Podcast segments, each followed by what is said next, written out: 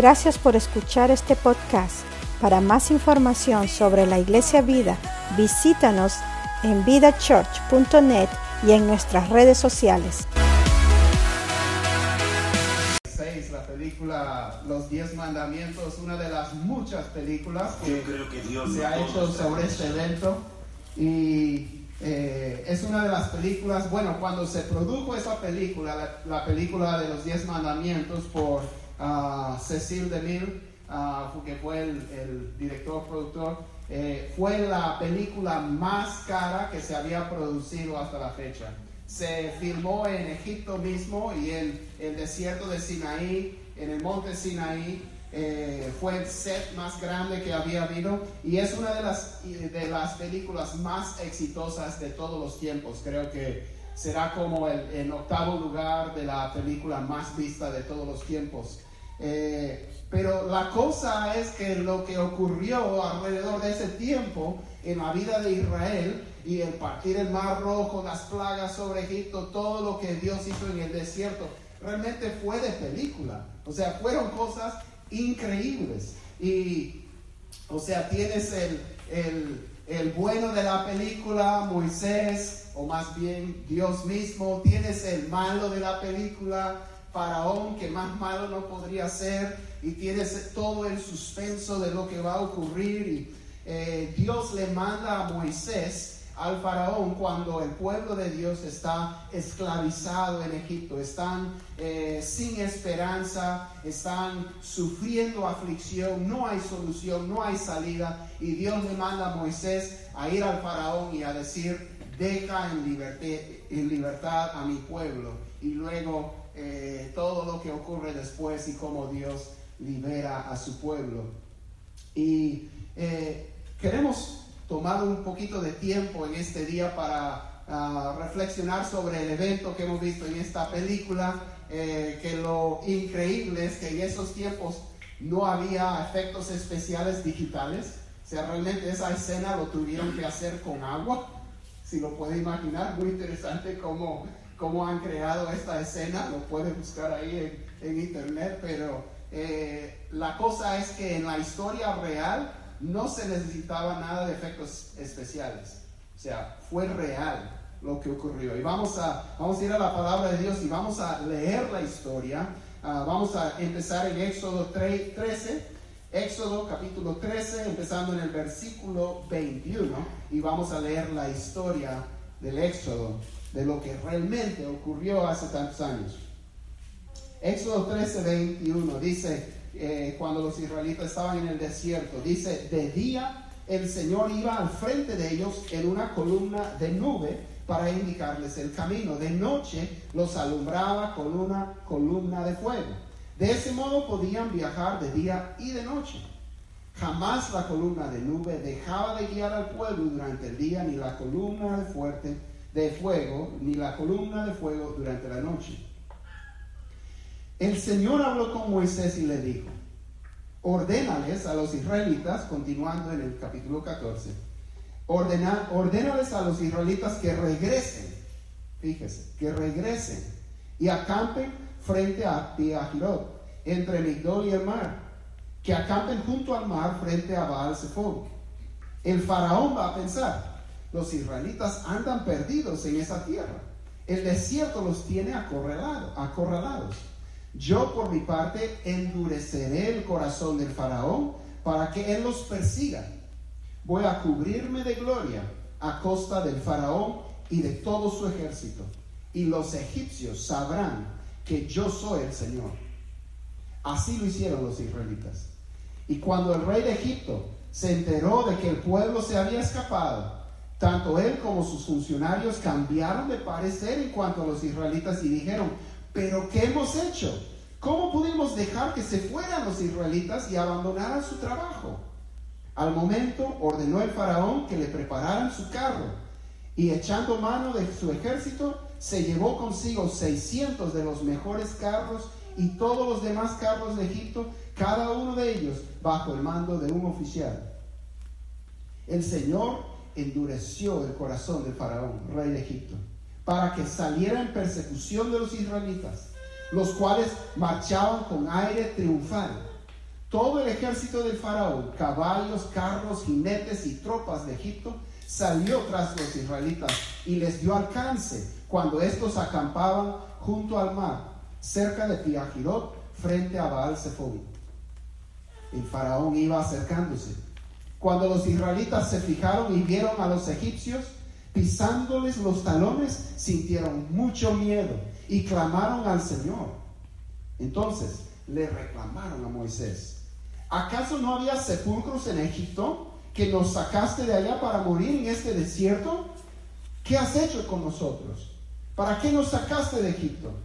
Ya en Egipto te decíamos, déjanos en paz, preferimos servir a los egipcios. Mejor nos hubiera sido servir a los egipcios que morir en el desierto. No tengan miedo, les respondió Moisés. Mantengan sus posiciones, que hoy mismo serán testigos de la salvación que el Señor realizará en favor de ustedes. A esos egipcios que hoy ven, jamás volverán a verlos. Ustedes quédense quietos, que el Señor presentará batalla por ustedes. Pero el Señor le dijo a Moisés, ¿por qué clamas a mí? Ordena a los israelitas que se pongan en marcha. Y tú levanta tu vara, extiende tu brazo sobre el mar y divide las aguas, para que los israelitas lo crucen sobre terreno seco. Yo voy a endurecer el corazón de los egipcios para que los persigan. Voy a cubrirme de gloria a costa del faraón y de su ejército y de sus carros y jinetes. Y cuando me haya cubierto de gloria a costa de ellos, los egipcios sabrán que yo soy el Señor. Entonces el ángel de Dios que marchaba al frente del ejército israelita se dio vuelta y fue a situarse detrás de ellos. Perdón, detrás de este, del ejército israelita. Lo mismo sucedió con la columna de nube, que dejó su puesto de vanguardia y se desplazó hacia la retaguardia, quedando entre los egipcios y los israelitas. Durante toda la noche, la nube fue oscuridad para unos y luz para otros Así, así que en toda esa noche no pudieron acercarse los unos a los otros. Moisés extendió su brazo sobre el mar. Y toda la noche el Señor envió sobre el mar un recio viento del este que lo hizo retroceder, convirtiéndolo en tierra seca. Las aguas del mar se dividieron, se dividieron y los israelitas lo cruzaron sobre tierra seca. El mar era para ellos una muralla de agua a la derecha y otra a la izquierda. Los egipcios los persiguieron. Todos los caballos y carros del faraón y todos sus jinetes entraron en el mar tras ellos. Cuando ya estaba por amanecer, el Señor miró al ejército egipcio desde la columna de fuego y de nube y sembró la confusión entre ellos hizo que las ruedas de sus carros se atascaran, de modo que se les hacía muy difícil avanzar. Entonces exclamaron los egipcios, alejémonos de los israelitas, pues el Señor está peleando por ellos y contra nosotros. Entonces el Señor le dijo a Moisés, extiende tu brazo sobre el mar, para que las aguas se vuelvan contra los egipcios y contra sus carros y jinetes Moisés extendió su brazo sobre el mar y al despuntar el alba, el agua volvió a su estado normal. Los egipcios en su huida se toparon con el mar y así el Señor los hundió en el fondo del mar. Al recobrar las aguas su estado normal, se tragaron a, a todos los carros y jinetes del faraón y a todo el ejército que había entrado al mar para perseguir a los israelitas. Ninguno de ellos quedó con vida. Los israelitas, sin embargo, cruzaron el mar sobre tierra seca, pues para ellos el mar formó una muralla de agua a la derecha y otra a la izquierda. En ese día el Señor salvó a Israel del poder de Egipto. Los israelitas vieron los cadáveres de los egipcios tendidos a la orilla del mar. Y al ver los israelitas el gran poder que el Señor había desplegado en contra de los egipcios, temieron al Señor y creyeron en él y en su siervo Moisés. Señor, pedimos que tú nos hables, que nos ayudes a entender, Señor, tu palabra en este día, a creer en tu gran poder y en tu bondad y, Señor, en tu, tu gracia y favor para con tu pueblo. Te damos gracias en el nombre de Jesús. Amén.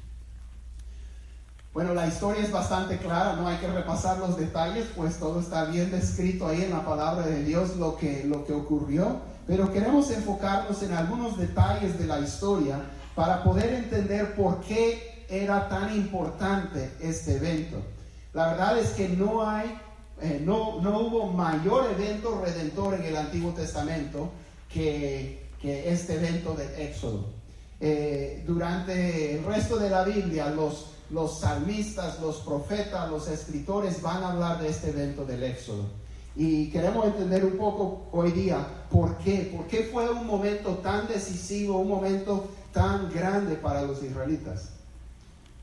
Bueno, fuera de que fue el milagro más grande que se ha hecho en el mundo antes de la llegada de Jesús, eh, hay otras razones por las que eh, era tan importante. Porque lo que representa el, éxodo, eh, lo que representa todo lo que venimos hablando de la liberación del pueblo de Israel de Egipto, el partir y cruzar el Mar Rojo, encaminarlos hacia la tierra prometida, todo este evento es algo formativo y fundamental a la identidad de, Israel como una nación. Hasta estar en Egipto durante esos siglos, Israel era solamente una familia, ¿verdad? Bajaron como 70 personas a Egipto. Pero durante esos siglos eh, llegaron a ser eh, numéricamente una gran nación. Pero no eran una nación. Eran esclavos. O sea, era una, una raza esclava. Un, un grupo inmigrante que abundaba por todo el país y que fue muy maltratado en ese lugar. Pero Dios estaba cumpliendo su promesa para con el pueblo de Dios. Él había dicho que él iba a bendecir, ¿verdad? A Abraham y a su descendencia. Y vemos que es lo mismo que está haciendo. Él le dijo a Abraham, voy a hacer de ti una nación grande. Y vemos que lo está haciendo en cierto sentido. O sea, se están multiplicando grandemente, están llenando la tierra de Egipto, pero no son una nación no son una nación todavía. Están esparcidos, oprimidos, olvidados. Parece que Dios mismo se ha olvidado de ellos, ¿verdad? Porque ellos están siendo esclavizados, maltratados, golpeados, muertos. ¿Y dónde está Dios? ¿Dónde está su promesa? Hay un edicto real de parte del emperador, el faraón, de aniquilar la raza judía en una generación, diciendo que tienen que matar las parteras a los niños varones que nacen, que cuando los eh, después decreta que, que toda persona que encuentra a un niño varón lo tiene que ahogar en el río Nilo, un niño varón judío. O sea, cosas que son increíbles, creer que, que hay esta eh, este tipo de matanza.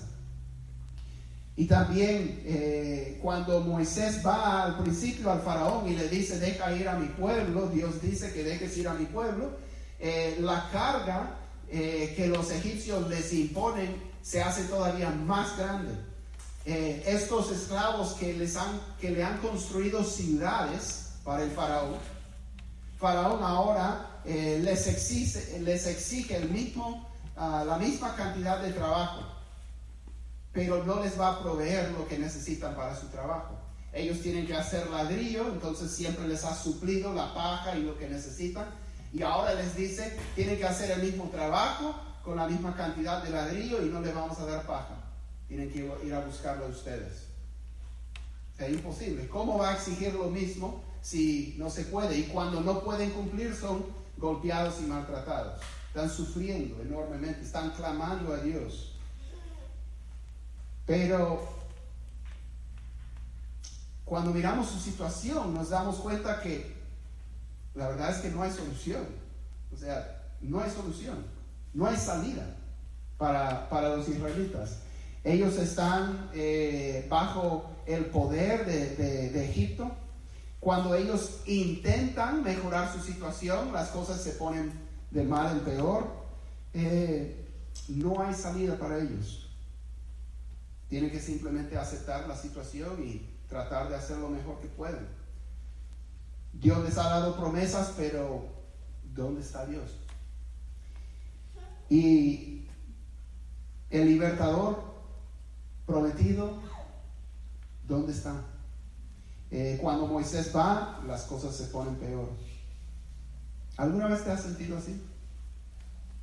Que estás en una situación donde estás sufriendo, donde, donde no hay mejoría, no importa lo que hagas, no puedes avanzar.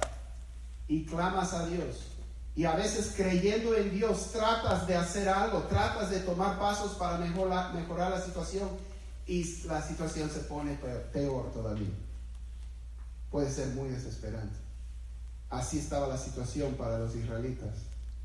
Dios le había dicho a Moisés, las cosas se van a poner peores antes de que mejoren. Él le dijo a Moisés, tú vas a ir al faraón, pero yo voy a endurecer el corazón del faraón, él no te va a escuchar, pero él me va a escuchar a mí.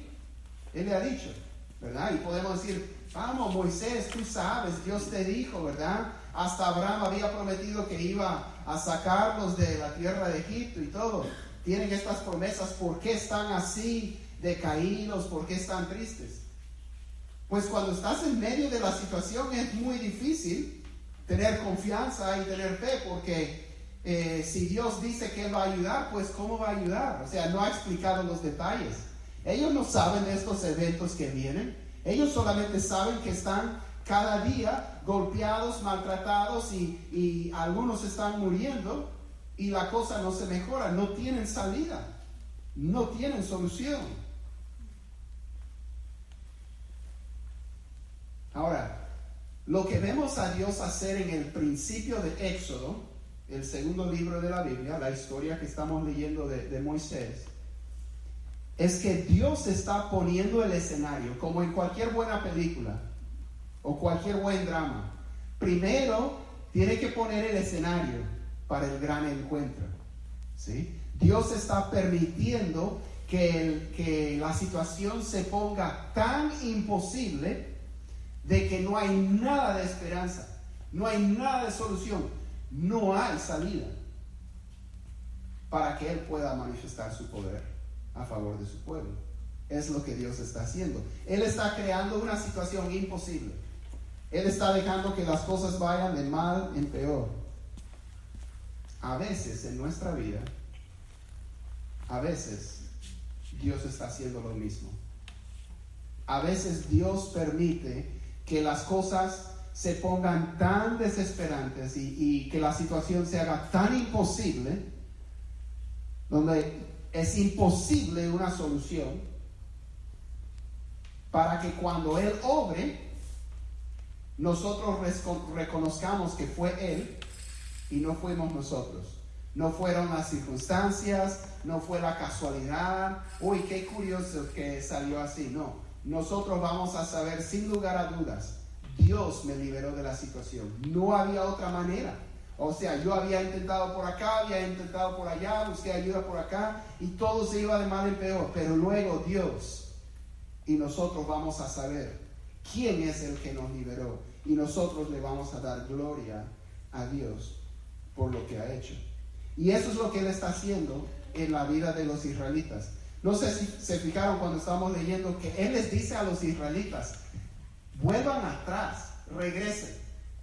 Eso, o sea, en un sentido militar, si tú estás eh, yendo en una dirección y el pueblo enemigo, que es más fuerte, más poderoso, mejor armado, mejor entrenado, viene detrás, la idea no es regresar, es avanzar más rápido. No, es alejarse. Pero Dios dice, regresen y no solamente regresen, acampen frente al mar. ¿Qué cosa? Ellos tienen que ir y acampar frente al mar donde no hay ninguna salida. Y el ejército más poderoso de la tierra de ese tiempo viene por detrás y los va a encerrar. Dios está arreglando toda esta situación. Sus huellas están en todos los detalles de lo que estamos viendo en esta historia, en este drama, en esta película. Aunque no es una película, es algo real que ocurrió. Ahora, aquí tenemos que detenernos por un momento porque eh, hay una frase aquí que eh, se destaca mucho durante el, libro del Éxodo. Porque en, el proceso de estar eh, acomodando el escenario para este gran encuentro, dice Dios muchas veces que Él va a endurecer el corazón del faraón. O que Él endureció el corazón del faraón. Cuando Dios endurece el corazón del faraón, no está pecando. Dios, Dios no peca. Eh, podemos explicar de algunas maneras cómo Dios está haciendo esto. Eh, ocurre durante las plagas. Las primeras plagas, Faraón mismo endurece su corazón. Y luego en las últimas plagas dice que Dios endureció su corazón. Entonces una opción es que Faraón endureció su corazón primero y luego Dios le castiga manteniendo su corazón duro. O Dios endurece su corazón. Y cuando Faraón eh, endurece su corazón es porque Dios está haciendo esa obra y, el propósito de Dios es buscarlo. De cualquier manera, Dios está haciendo lo correcto No sé si ayuda, pero cuando yo pienso, por ejemplo, en, ese concepto de, que Dios endureció el corazón del faraón, yo lo veo así. Si uno está trabajando con barro, tiene que meterle agua para mantenerlo húmedo, para poder darle forma, ¿no es cierto? Si uno deja de agregarle agua, ¿qué pasa con el barro? Se endurece. Entonces, si yo, eh, si yo quito la influencia del agua sobre el barro, el barro se endurece. Yo no le estoy haciendo propiamente nada al barro, yo estoy quitando mi influencia al barro. Y yo creo que Dios está, yo creo que todos fuéramos peores de lo que somos si no fuera por la gracia y la influencia de Dios y su Espíritu en nuestras vidas. Y yo pienso que lo que Dios hace es, Él retira su influencia eh, misericordiosa sobre el corazón del faraón y el corazón por sí se endurece. Así lo veo yo. No sé si eso ayuda, pero lo que sí sabemos es que Dios no está pecando porque Dios no peca y Dios no está haciendo un mal, Dios está eh, eh, llevando a cabo su plan perfecto. Y su plan perfecto tiene que ver con la salvación de su pueblo y la salvación del mundo. Es a este Dios de quien estamos leyendo. Entonces volvamos a la película. Ok, el villano se pase, eh, el, villano se pone todavía más malicioso ha venido a ser terco, orgulloso, cruel, eh, determinado a no ceder, a no cambiar, y la única solución es destruirlo. Pero es el hombre más poderoso sobre la tierra y tiene la nación más fuerte a sus órdenes. Y ellos le tienen por Dios. Hacen todo lo que él diga. Entonces es muy complicada la situación. ¿quién podrá contra este imperio? Ninguna nación puede contra este imperio. Israel no puede contra este imperio. Pero el Dios de Israel sí puede. Lo que hemos visto es que no hay salida para el pueblo de Dios. No hay salida, no hay solución. Lo curioso es que la palabra Éxodo, el nombre de este libro, Éxodo quiere decir salida, porque con Dios sí hay salida. Y Dios va a sacar a su pueblo de Egipto. Éxodo, un camino afuera. Pero ¿dónde hay camino? Por el mar, por el mar, por el peligro de muerte, por la destrucción de los enemigos. Dios con su mano poderosa, con su brazo extendido.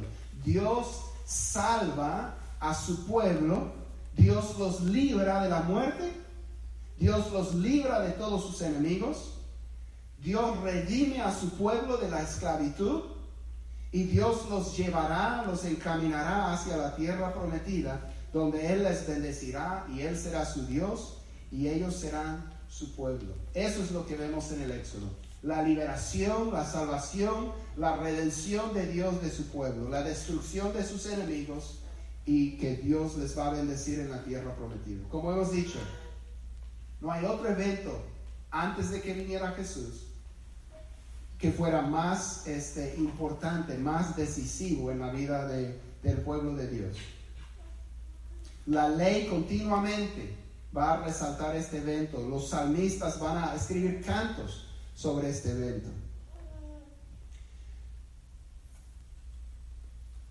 Al liberarlos de Egipto y de la esclavitud, Dios los constituye una nación. Antes habían sido una familia, después habían sido una raza de esclavos, pero Dios ahora los constituye uh, una nación, una nación que tiene a Jehová por Dios.